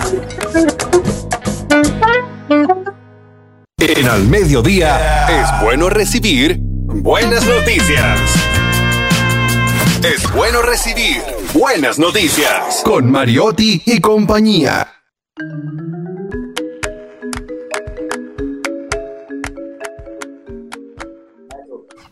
Ayer tuvimos un encuentro, la prensa que normalmente cubre economía y la presidenta de la ABA, la señora, la economista Rosana Ruiz. Me, me encantó porque pudo hablar con nosotros de muchas cosas positivas que vienen. Hay una cumbre el 8 y 9 de noviembre que se va a hacer para las mujeres, sobre todo, pa- sobre todo para las mujeres que trabajan eh, lo que son las MIPIMES y cómo poder incentivarlas a que se eh, regularicen y todo lo que tiene que ver en el sector bancario para tener esa oportunidad.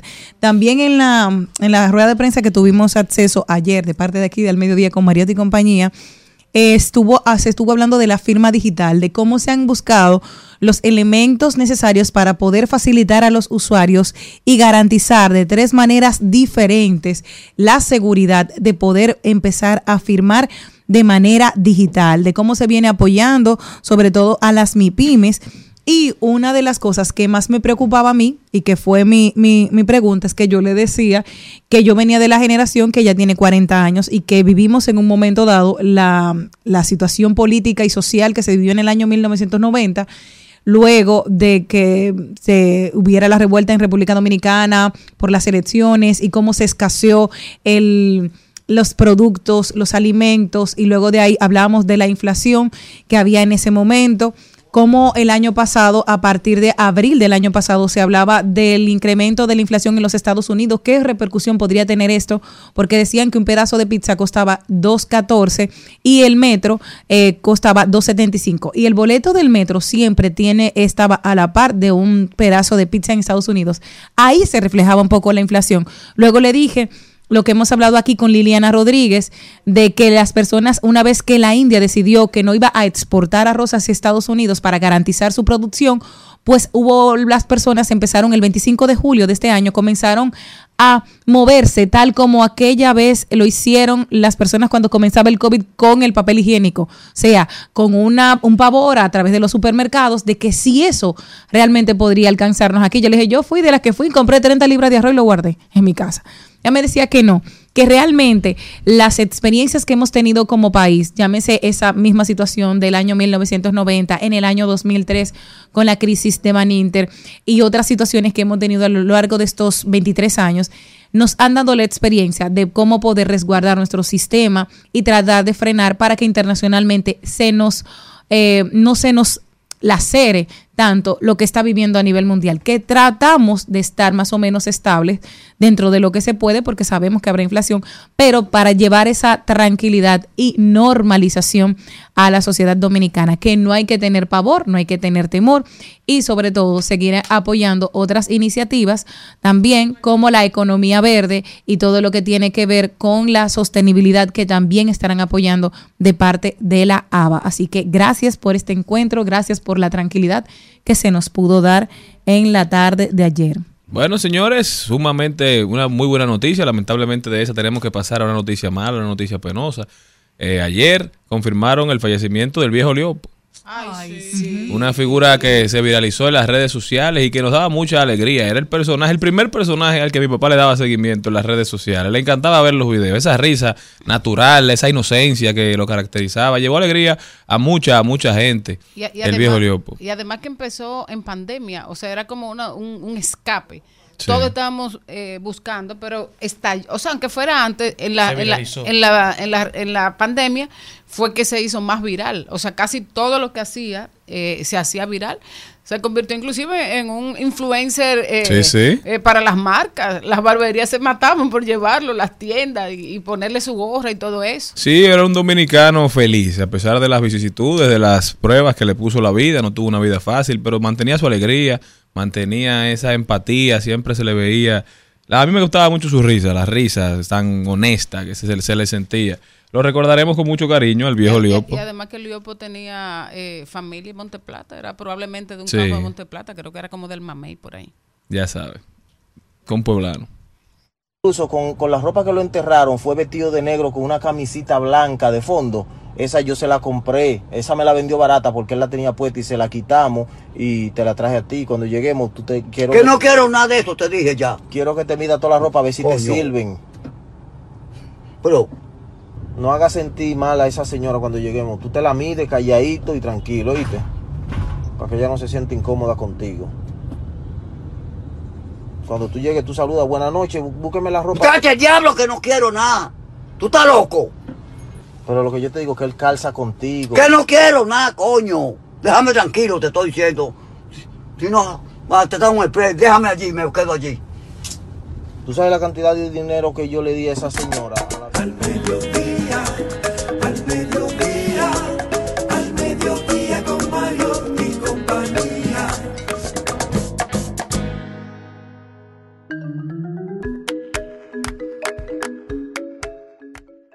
Bueno, y nosotros continuamos y tenemos el gran privilegio de, de presentar a un amigo y sobre todo alguien que el país siempre está pendiente de él, a Jean Suriel. Hola Jean, ¿cómo estás? Muy buenas tardes. Para mí el placer estar en contacto con ustedes y, y los radioyentes. Que tú eres uno de los hombres que el país entero está pendiente de ti porque tú nos traes las noticias y queremos saber qué es lo que está ocurriendo en la actualidad en nuestro país con relación a nuestro clima.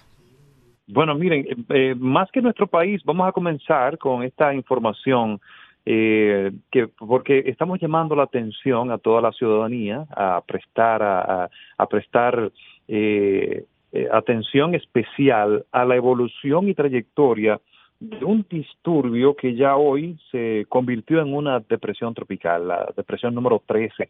Está por allá todavía muy distante de nuestra zona de pronóstico, a unos 2.200 kilómetros de distancia de las Antillas Menores, pero ¿por qué es de preocupación ese sistema? Recordemos que estamos en, sep- en septiembre, el mes de mayor actividad, de mayor formación de, tormentas y de huracanes, pero de manera especial los huracanes intensos en el Atlántico.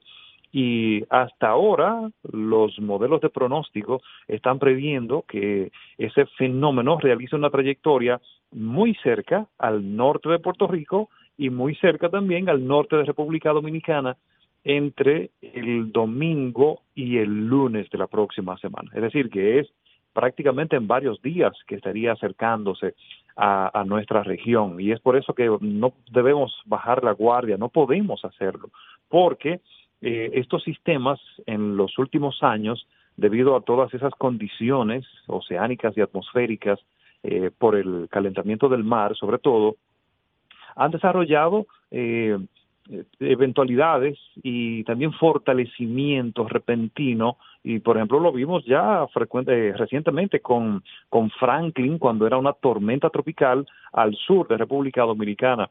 No prevíamos que iba a dar ese frenazo justo en el Mar Caribe Central y lo hizo, duró casi 24 horas sin moverse y entonces ahí empezó a, a, a desarrollar esa, esa ruta hacia el suroeste del país.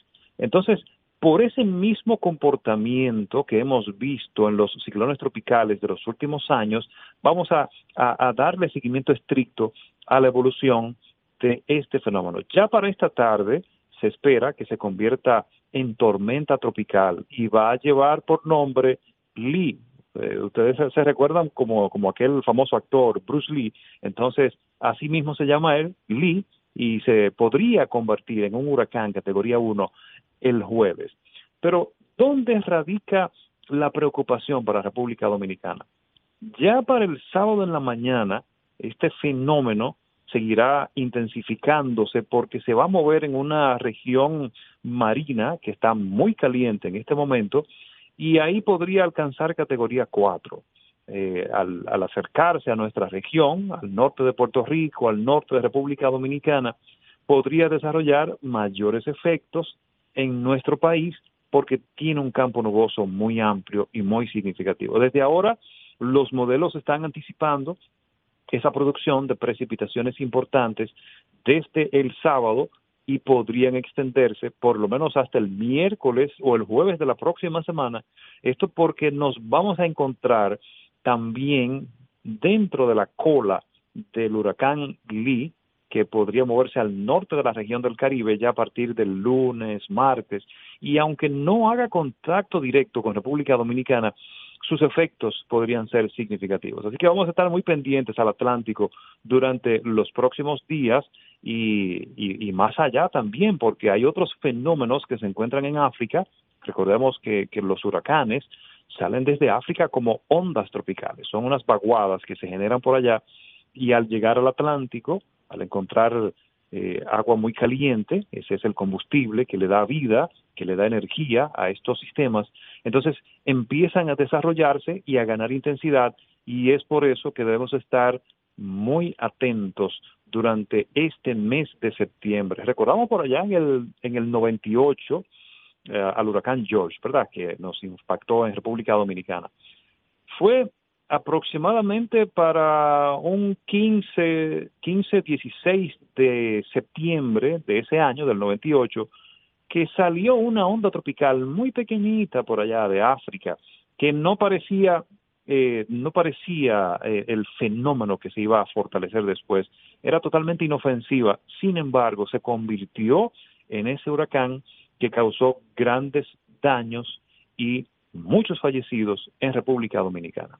Entonces, atentos al Atlántico. Y en el país, hoy seguimos bajo los efectos de una vaguada, eh, por lo tanto vamos a, a, experimentar algunos aguaceros, pero de manera especial hacia la región del Cibao, porque hay una nube de polvo del Sahara que también esta tarde empezarán a llegar algunas partículas y ya la nube mañana se encontrará en el país y ahí van a disminuir las precipitaciones. El elemento que se va a establecer, por lo menos desde mañana hasta el viernes, será el regreso de la sensación térmica muy fuerte y de las alergias respiratorias. Y a partir del sábado cambia el panorama totalmente porque vamos a estar bajo los efectos indirectos de este huracán. Jim. Jim, hola. Sí. Maribel Contreras de este lado. Maribel, mi querida, todo bien.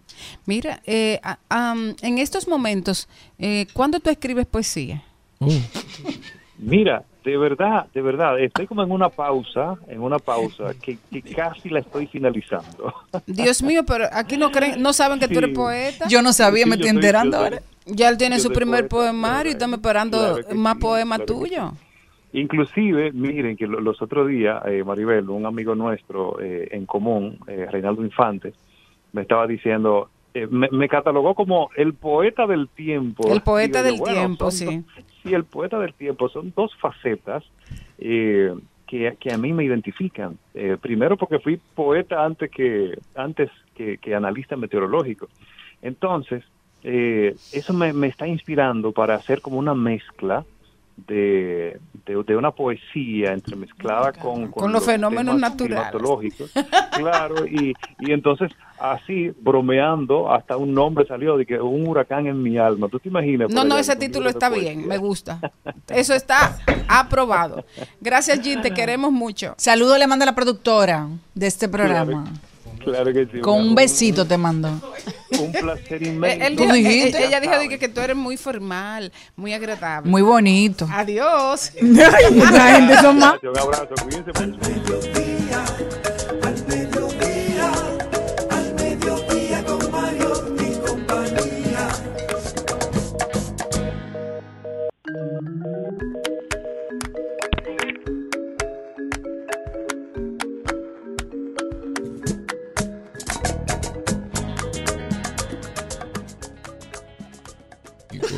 Estamos de vuelta, mi gente. Gracias por estar con nosotros. Vamos a ver el tema que vamos a hablar con nuestra próxima invitada, Laura Castellanos. Laura, ¿cómo estás? Bienvenida. Gracias, gracias, gracias por recibirme aquí. Ya tú no habías venido a esta cabina, ¿verdad, No Laura? había venido a esta cabina, aunque había venido al programa eh, cuando estaban en la segunda planta, creo. Sí. tercera. En ese momento también hablamos de podcast, pero en este caso estamos hablando de otro enfoque en el día de hoy. Cuéntame, Laura, ¿qué nos traes para hoy? Laura es experta en comunicación y productora de podcast y de audiovisuales. ¿Qué, ¿qué tenemos? Bueno, este año, en, ahora en septiembre, 9, 16 y 23 de septiembre, estamos impartiendo el programa Podcast 101 eh, para los que están interesados en lanzar podcast y crear podcast desde cero.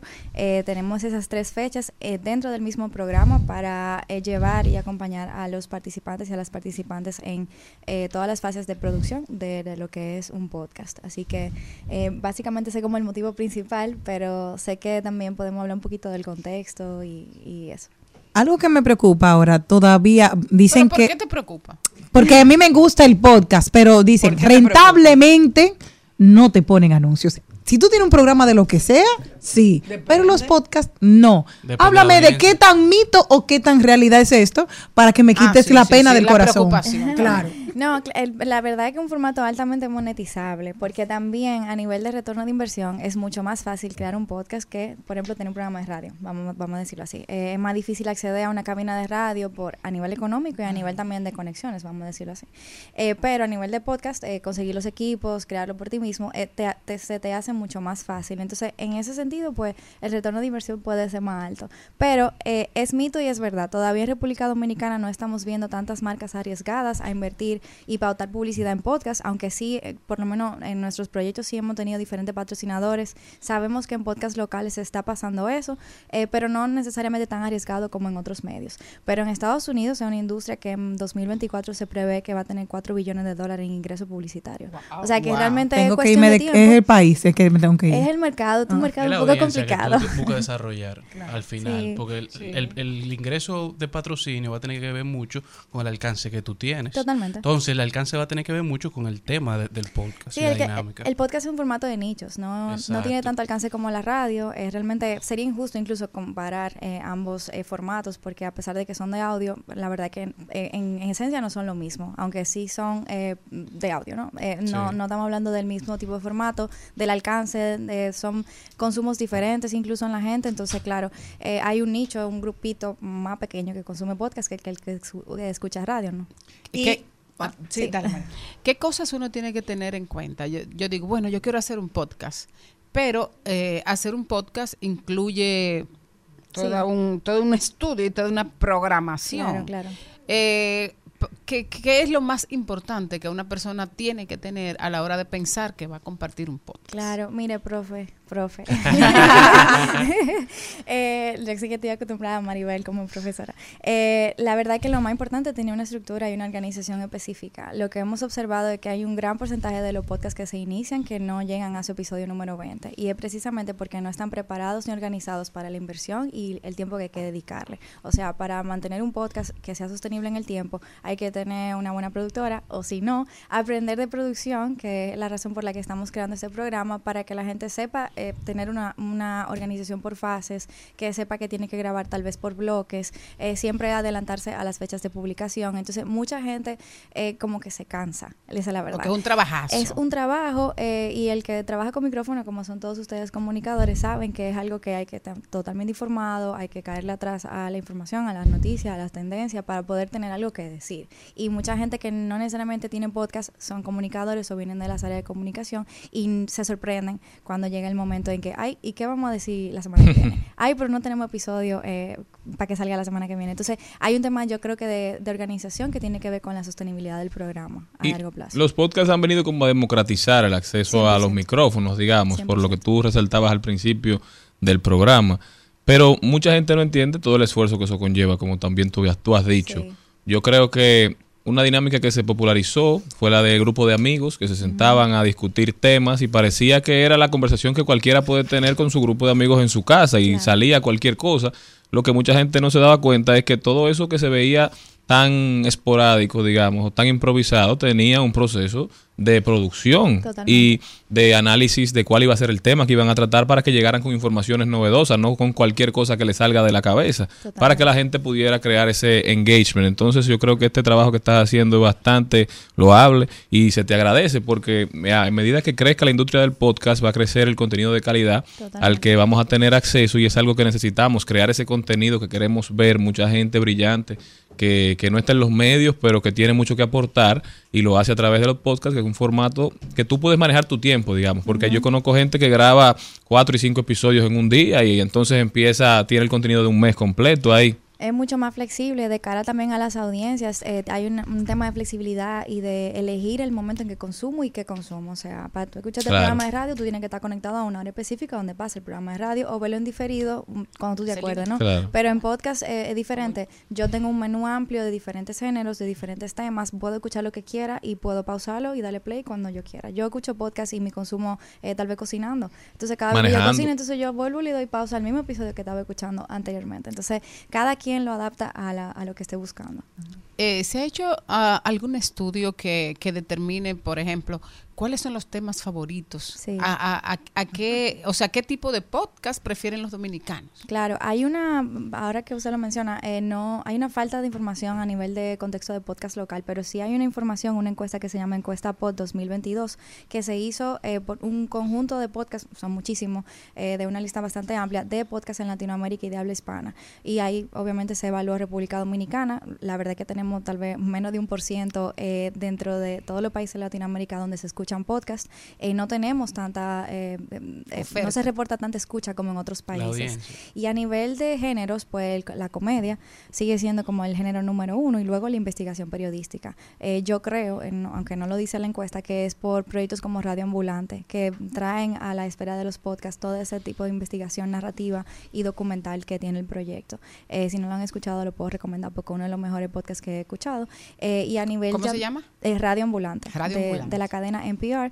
Eh, es uno de los podcasts de habla hispana pues más relevante para mí en este momento. Eh, y a nivel de géneros, eso, comedia, la investigación periodística. Obviamente también la gente escucha podcasts, eh, curiosamente, para aprender cosas nuevas, que un porcentaje dijo, un 70% creo de los oyentes, y luego entonces para entretenerse. Entonces también como que el formato variedad eh, y conversacional pues también juega un papel importante dentro de los formatos. ¿Y qué tiene que tener un podcast para que sea bueno, según tu criterio? Bueno, lo bueno es subjetivo, como que lo, lo que puede ser bueno para mí a nivel de podcast, yo estoy bastante viciada ya porque tengo tanta información, he escuchado tantas cosas que tal vez mis estándares son un poquito más altos que tal vez una persona que nunca ha escuchado un podcast, ¿no?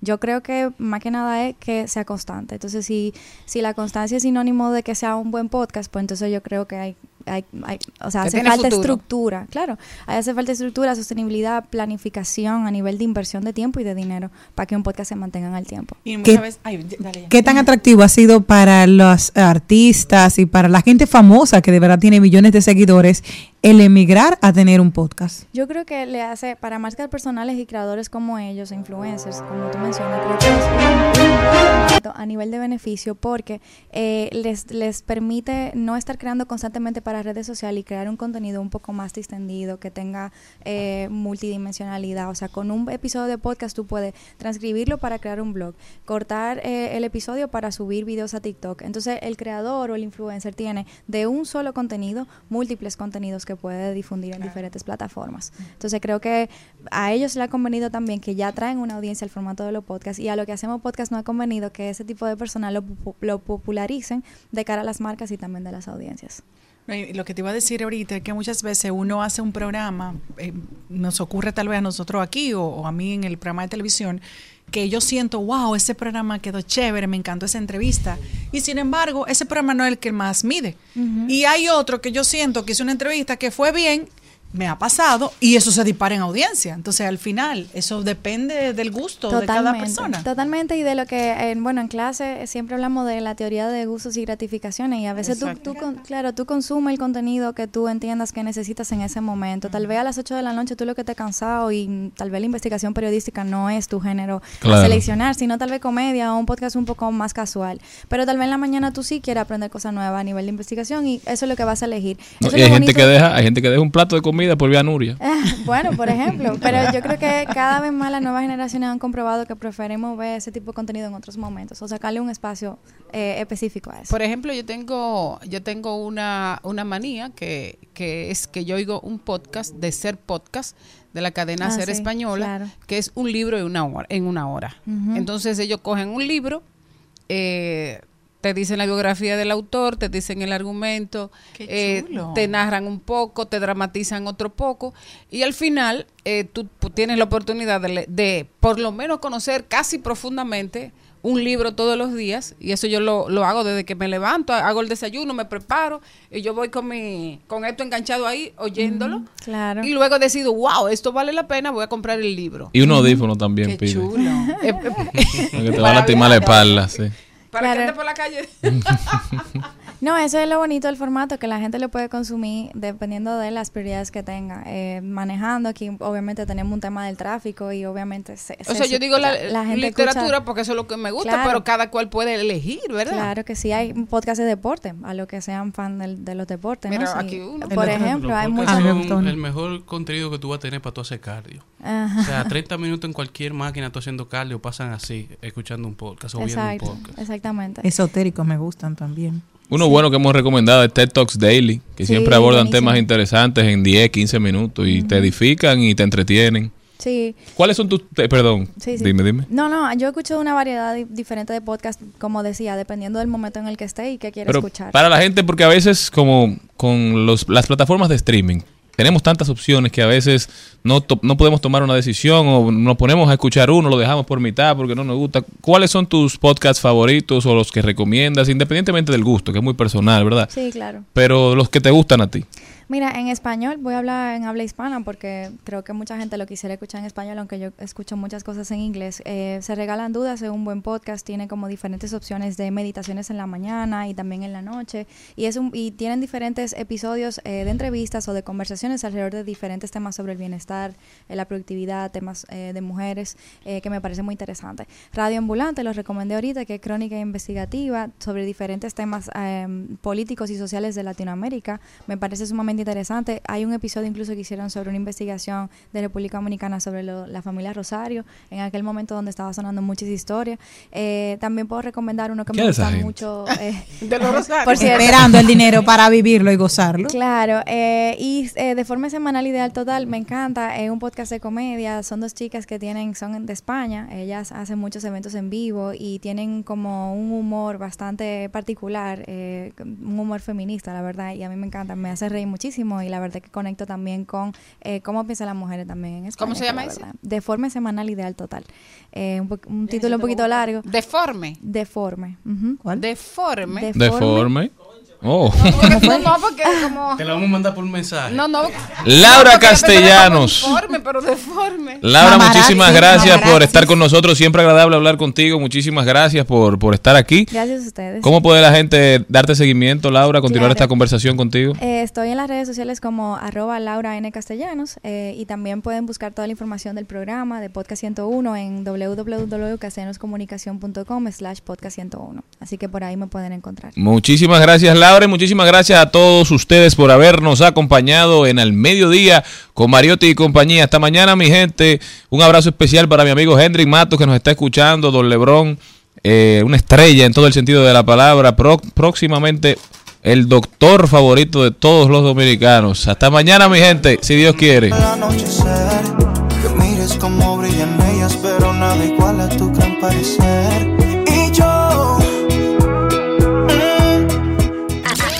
Aquí, Mariotti y compañía. Hasta aquí, Mariotti y compañía. Hasta mañana.